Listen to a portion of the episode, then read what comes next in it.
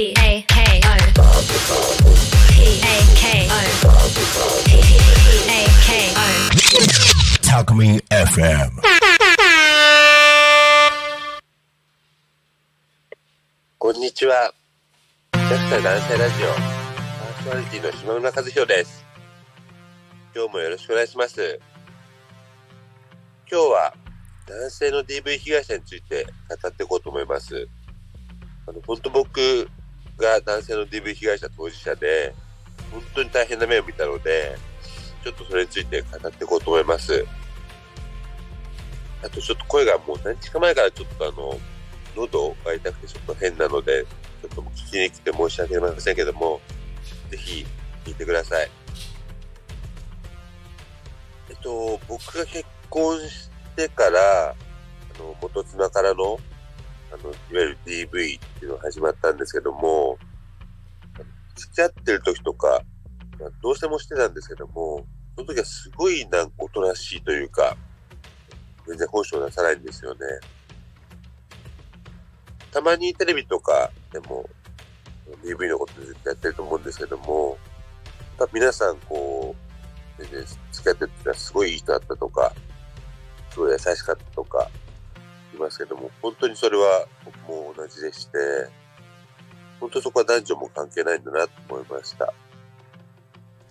で、僕の場合たまたまちょっとあの、事情があって入籍が早まったので、同棲期間も短かったのはあるんですよね。でも入籍した途端にやっぱりこう、急にこう人が変わったように荒れ狂うこともありましたし、まあもともとちょっと束縛とか激しい面があったんですけども、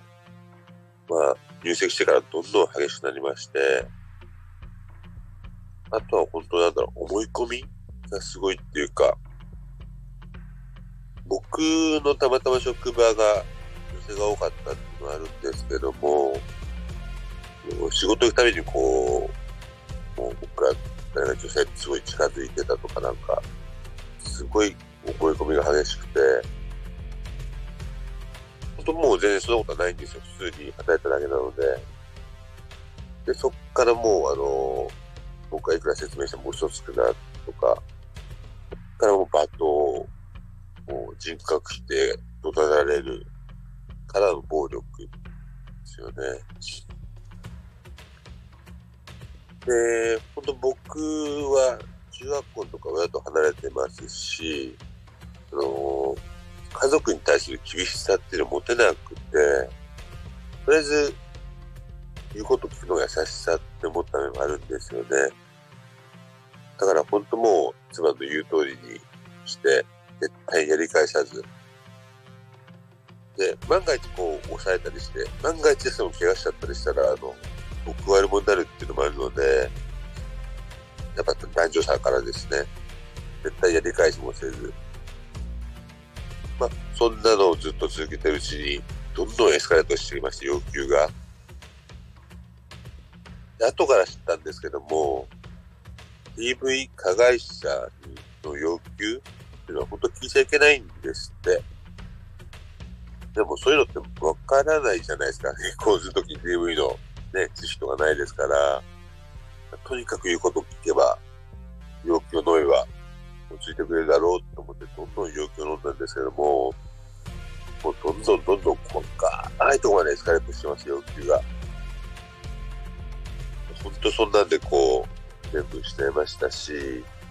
それでもこう、それは守っていこうと必死だったんですけどね。でも結局もう警察を呼ぶことになるぐらいまで回答しまして。で、その頃僕、同時に DV の相談とかしてたんですよ。あのあの、こう、無料でできるとことか、あの、区の男女共同参画とか。でもまだ、本当にまだ、男性が被害に遭ったのは全然認知されてなかったですし、それが2020年ぐらいかな。むしろあの、僕が、まあ、そういう相談会に電話しただけで、やっぱり、もともと僕が加害者で嘘ついてんじゃないかとかいう疑いもかなりかけられたんですね。あの、本当にこう、DV 加害者って、かなり嘘つくんですよ。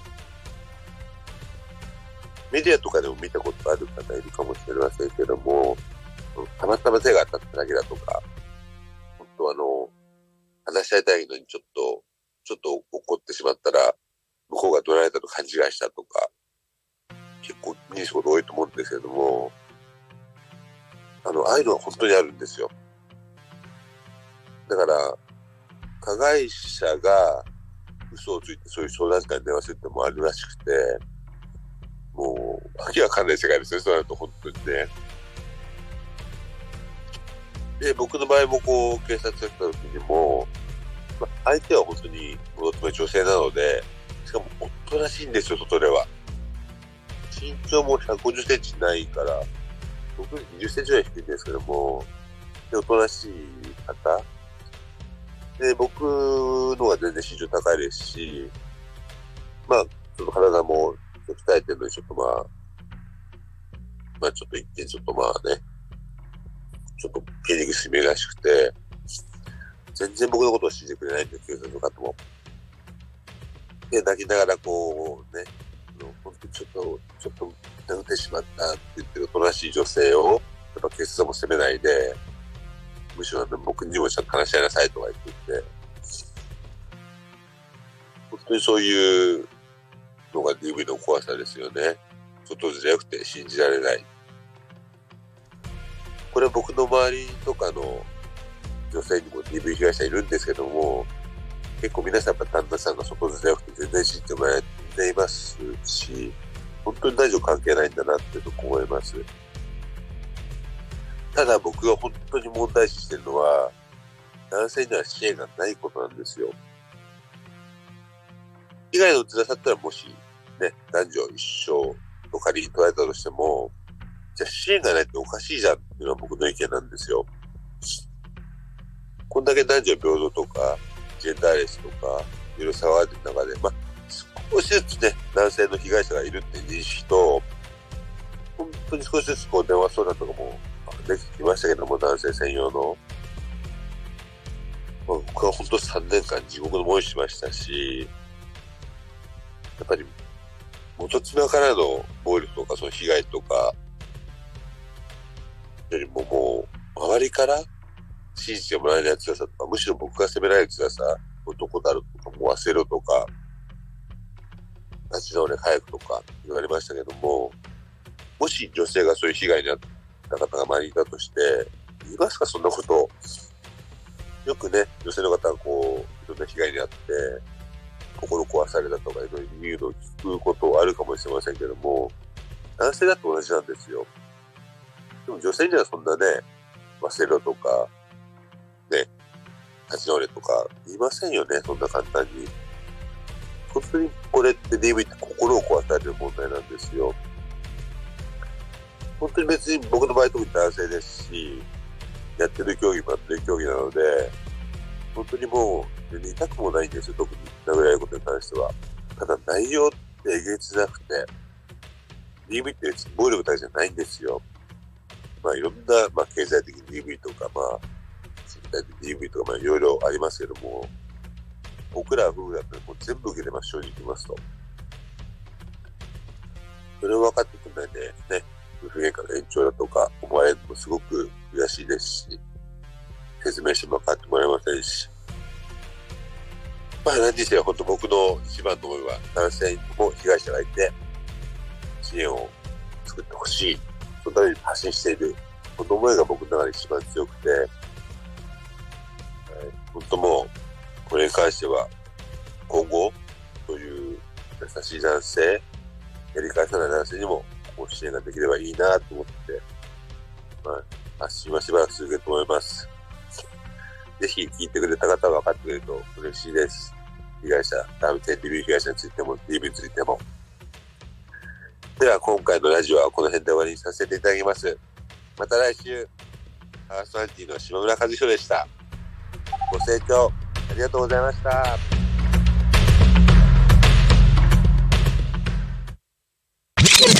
Talk Me FM.